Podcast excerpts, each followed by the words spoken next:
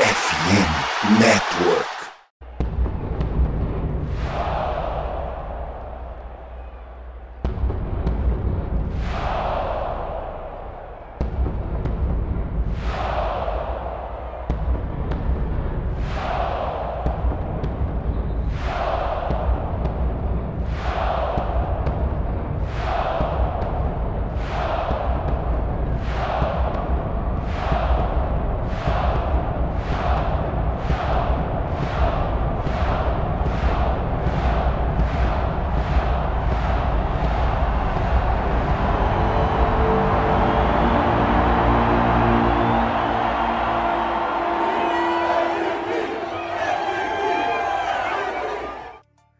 Salve nação do Sangue Roxo, Chudes na voz e está no ar mais um episódio do MVP, o nosso amado Minnesota Vikings podcast. E dessa vez com episódio especial de Natal. É isso mesmo, Natal tá chegando e é claro que não vamos deixar você na mão. A Esporte América, nossa parceira de longa data e maior loja de produtos licenciados da NFL aqui no Brasil, está disponibilizando um cupom de 10% de desconto em todo o site. Não é promoção, viu? É parceria. Lá você vai encontrar produtos de todos os times da NFL e também da NBA e, é claro, também do college. Enfim, clica no link que está aí na descrição do episódio para você garantir o seu cupom. Aí você vai digitar lá Natal FNN quando for fechar a compra, beleza? Mas ó, esse cupom é válido somente até dia 31 de dezembro, então não perde tempo. E claro, somos parceiros também da maior casa brasileira de apostas, a BetTT, que toda semana tem super odds da NFL e do college para você ter mais chances de lucrar. Então o link tá aí no, no na descrição do episódio para você fazer o cadastro e já garantir um bônus no primeiro depósito. E se tu quer se sentir seguro nas redes, também somos parceiros da Surfshark, que oferece um serviço de VPN absurdo. Clica aí no link para você conferir as vantagens e garantir um desconto excepcional, beleza? Por último, mas não menos importante, não se esqueça de seguir a gente em todas as redes sociais. Basta pesquisar lá Central Vikings Brasil e começar a seguir e acompanhar. É muito fácil de achar a gente e se manter informado de tudo o que acontece com o maior do norte. E claro, o episódio de hoje, né, para falar aí da dura derrota novamente, né, mais uma semana, mais uma derrota, dessa vez para o Cincinnati Bengals. Agora a gente está com sete vitórias e sete derrotas na temporada, mas ainda assim estamos com reais chances de chegar ao playoffs. É, até porque a gente enfrenta o Detroit Lions, que está em primeiro na nossa divisão duas vezes, então temos temos a capacidade aí, né, de ganhar os dois jogos e só dependemos de nós mesmos para a gente conseguir avançar para os playoffs. Mas falando especificamente dessa partida contra o Cincinnati Bengals, é, tenho bastante coisa para falar. Foi uma partida assim que a gente começou muito bem, né? A gente começou a partida é, mantendo uma distância no placar. Chegou um momento que a gente estava ganhando de 17 a 3 e até o, o, terceiro quarto, né, a gente começou a, a ganhar. A... Começamos o terceiro quarto aí, né? Com essa diferença e infelizmente não conseguimos manter. Tomamos a virada, o jogo foi para prorrogação. A gente teve chance duas vezes de ganhar a partida, mas por alguns erros, é, seja de execução, seja de chamada, né, de atenção, a gente infelizmente saiu derrotado. Então vamos falar um pouquinho sobre essa partida. É, o Nick Mullins foi o quarterback titular, né? E teve dois passes para touchdown e também duas interceptações. Passou mais de 300 jardas essa partida.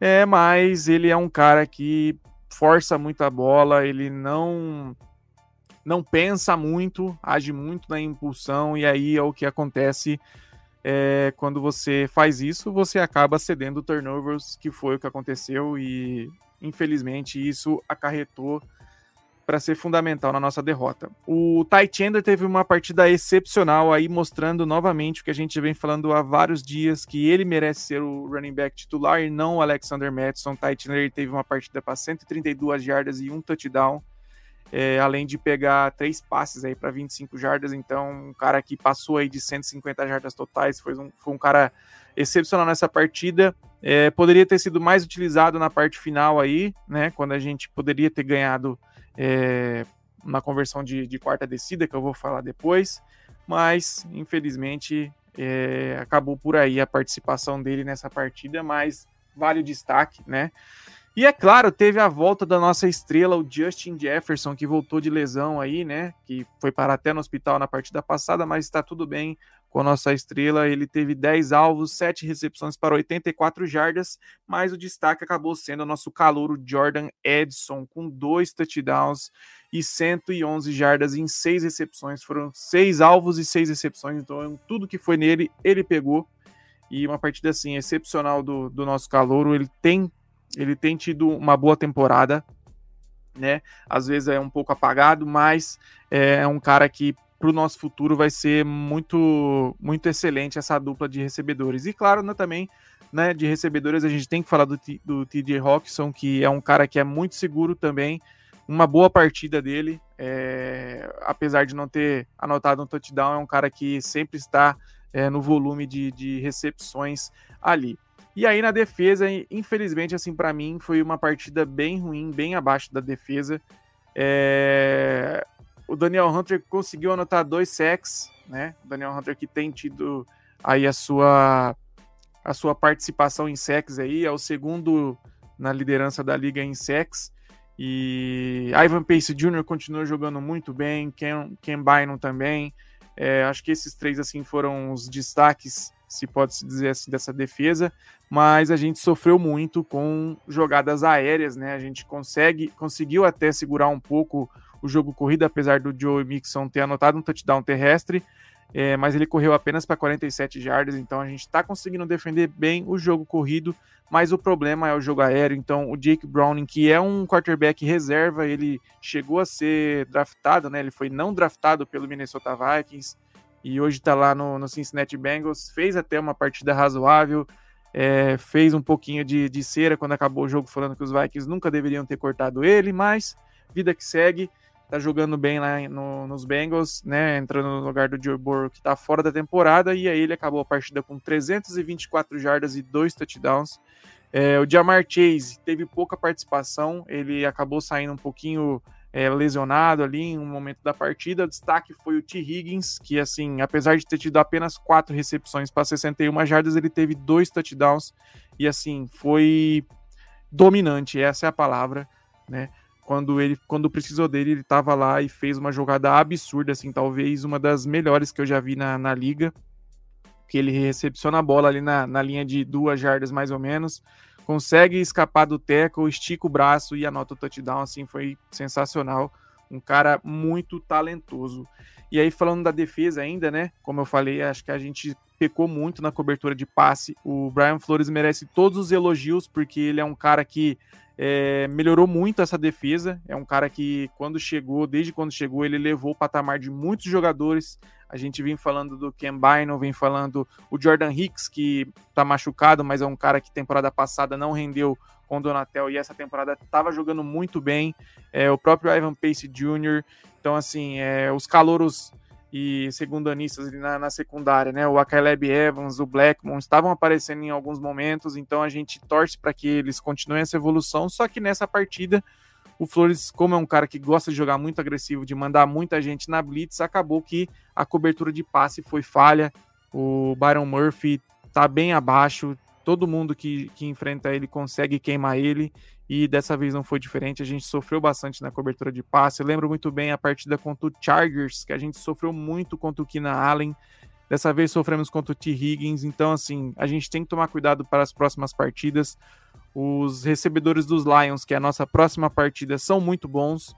É, Goff, apesar de estar tá um, tá um pouquinho abaixo do que começou a temporada, ainda é um quarterback muito consistente, lança para bastante jardas, explora bastante os recebedores, então a gente vai ter que ter cuidado contra essa partida. E aí o ataque, para falar um pouquinho também do, do Nick Mullins, é o seguinte. É, o Nick Mullins é um cara que ele é reserva, ele tá ali basicamente para quebrar o galho, né? Ele não é um cara que, que vai ser capaz de fazer jogadas mirabolantes todo drive. Às vezes, uma jogada ou outra, ele vai conseguir tirar um coelho da cartola, como foi num touchdown do Jordan Edson.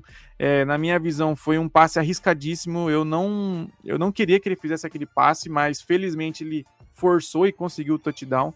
mas é um cara que força muito, ele faz muita cagada e acaba errando. E claro, também não tem um braço forte, ele também tem um, um é pouco móvel no pocket. E claro, não dá para esperar muito, até porque ele é um quarterback reserva. Mas em termos de estilo de jogo, ele é o quarterback do nosso, do nosso time que mais se assemelha ao estilo de jogo do Cousins, então até por isso ele já era a opção 1. Ele não jogou é, na partida que o Jaren Hall foi titular, porque ele estava é, machucado, e aí o Jaren Hall acabou entrando de titular, acabou se machucando, e aí veio o Josh Dobbs, a gente já sabe todo o desenrolar dessa história. E assim, para falar um pouco sobre as decisões do O'Connell, eu até gostei das chamadas dessa partida. Ele fez aí uma jogada criativa com Justin Jefferson, é, efetuando um passe. Não deu certo muito por conta da proteção, mas teria sido uma boa jogada. É, como eu falei, no começo do jogo a gente estava sendo mais dominante, estava conseguindo encaixar jogadas. O Ty Chandler conseguiu encaixar boas corridas, a OL conseguiu bloquear. Então, assim, é um ponto positivo para o O'Connell conseguir, tá conseguindo aplicar mais chamadas criativas, está conseguindo fazer o jogo corrido funcionar. Agora, com a volta do Justin Jefferson, você tem um leque maior de opções, mas aí no fim da partida, que é o ponto crucial, é a hora que a gente, né, a, nós torcedores estamos pegando mais no pé dele, que ele fez ali é, na conversão de quarta descida dois QB sneaks seguidos, é, a galera tá reclamando bastante. É, na minha visão, acho que faz sentido sim a jogada, é uma jogada que todos os times da liga estão fazendo, é mais de 80% é, das vezes dá certo, então é uma jogada que com porcentagem alta de conversão, então faz sentido. O problema maior, eu acho que é na segunda tentativa ali, que, que foi na quarta descida mesmo, né? Primeiro foi terceira descida, depois foi quarta descida, é que ele coloca ali o Brandon Powell para efetuar o tush-push ali, né? Que a gente conhece do Philadelphia Eagles, que é quando o jogador empurra o quarterback para frente para tentar ganhar um pouquinho mais de jarda. Então, o Brandon Powell é um cara muito leve, né? Um cara pequeno, não é um cara muito forte que poderia é, agregar ali nessa jogada. Então, na minha visão, acho que nesse caso em específico foi o maior erro do O'Connell. A gente poderia sim efetuar uma outra jogada, poderia fazer uma corrida com o Ty Chandler, como eu disse, que estava muito bem, poderia fazer um passe curto para o TJ Hawkinson, poderia fazer N jogadas, mas no fim das contas eu acho que o QB Sneak foi uma jogada boa a ser chamada, mas a execução foi péssima e a gente tem que criticar sim.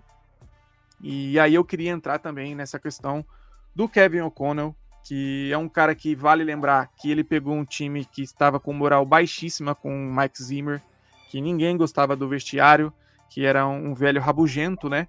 E teimoso. O Kevin O'Connor pegou esse time, tá começando a construção. A gente acabou a temporada passada com 13 vitórias, a gente foi aos playoffs, né? É, com, coisa que com o Zimmer não estava acontecendo. Lógico, a gente foi derrotado, né, para os Giants de forma meio que humilhante, mas faz parte do processo. Eu acho que a gente também não pode achar que é tudo terra arrasada, que não é. E o Kevin O'Connor merece elogios por ter elevado o nível desse time, melhorado o moral. É, você vê que o vestiário é totalmente diferente, os jogadores são mais, mais leves, mais tranquilos, mais alegres. E, e em contrapartida também ele merece muitas críticas pela teimosia. Ele tem insistido muito na Alexander Madison e a gente tá vendo aí Ty Chandler voando, né? Ele tem insistido em algumas jogadas que antes de iniciar a jogada a gente já sabe que vai dar errado só pelo desenho, né?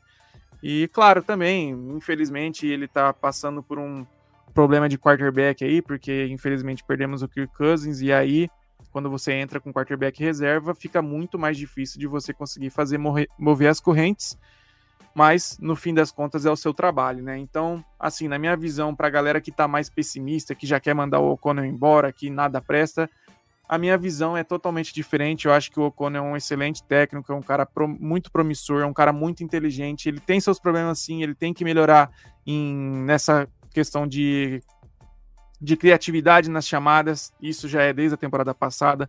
Tem que melhorar no jogo corrido, coisa que ele tem melhorado agora nessas últimas partidas tem que melhorar muito na questão do relógio, né? Na administração do relógio, mas isso também ocorre com os outros técnicos, até técnicos bem mais experientes.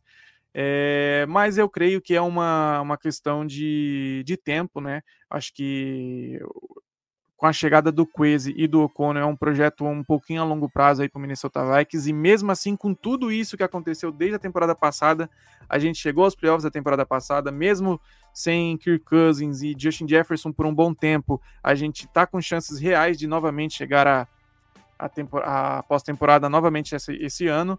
Então, assim, a gente tem que ver com bons olhos. Se a gente conseguir manter o Flores para a temporada que vem, é, a gente vai ser um time muito forte, porque a gente vai ter espaço no cap para contratar. É, tem a questão de quarterback aí, não sabe se vamos renovar ou não com o Kirk Cousins, se vai chegar um quarterback aí no draft. Mas de qualquer forma, a gente tem sim é, que olhar o copo cheio, na minha visão, porque a gente tem demonstrado evolução, tem errado bastante sim, a gente, a gente contou muito com o azar essa temporada, questão de turnovers, de drops, muitas coisas não passam pelo O'Connell e sim na execução dos jogadores, a falta de concentração que a gente é, não teve no começo da temporada, mas é, voltando à questão do O'Connell, acho que ele tem que ser criticado sim, mas ao mesmo tempo não acho de forma alguma que ele tem que ser mandado embora, inclusive eu acho que ele tem sim que ter que tem que ter paciência com ele, porque ele é um técnico novo, né, um head coach apenas no seu segundo ano aí e tem demonstrado muitas coisas positivas. Na temporada passada foi cogitado para técnico do ano. Essa temporada ele estava sendo cogitado em alguns momentos, mas pelas circunstâncias do time acabou correndo por fora. Mas é um cara que merece é, atenção, sim. É, então a próxima partida aí, como eu falei, é contra o Detroit Lions, tá? É, vai ser a partida do domingo às 15 horas. É, confronto aí de divisão, os Lions é o líder da divisão. Então a gente tem que garantir essa rodada porque é confronto direto. Então, claro, como eu falo desde o começo da temporada, confronto direto é peso 2, vale mais. A gente sabe que os Lions é, tá oscilando também, eles estão com 10 vitórias. É, não acho que a gente tem a grande chance de ser o campeão da divisão, mas se a gente é, ganha essas duas partidas contra os Lions aí, a gente consegue aí classificar pelo wild card e, e ter é, uma elevação aí no final da temporada, né? Uma elevação de moral, o que faz muito sentido. E os Lions, como eu disse, têm oscilado bastante. É, é um time que desde o começo da temporada todo mundo se falava nos Lions e eles é, cumpriram né, com, com, a expectativa. Acho que vai ser uma partida duríssima, é, uma partida que, que assim vai ser decidida nos detalhes ou pode ser que seja um amasso dos Lions também, dependendo do nível de concentração. É, o ponto positivo é que o jogo vai ser na nossa casa, no US Bank Stadium. A gente joga muito bem no US Bank Stadium. E os Lions estão com três vitórias na nossa frente, então para eles, se eles perderem, é, não tem problema, porque perder para os Vikings fora de casa não é nada fora do normal. E para eles seria só mais é, diminuir em dois ali a, a desvantagem, né, a vantagem para nós. Então vale muito mais essa partida para nós do que para eles. Então a gente tem sim que ir com tudo, a gente tem que, que buscar essa vitória a qualquer maneira para a galera que já quer focar no draft na temporada que vem, é, falo para você que o nosso staff está pensando zero no draft agora. Eles querem sim chegar após temporada e tem muito jogador em fim de contrato que querendo um contrato novo.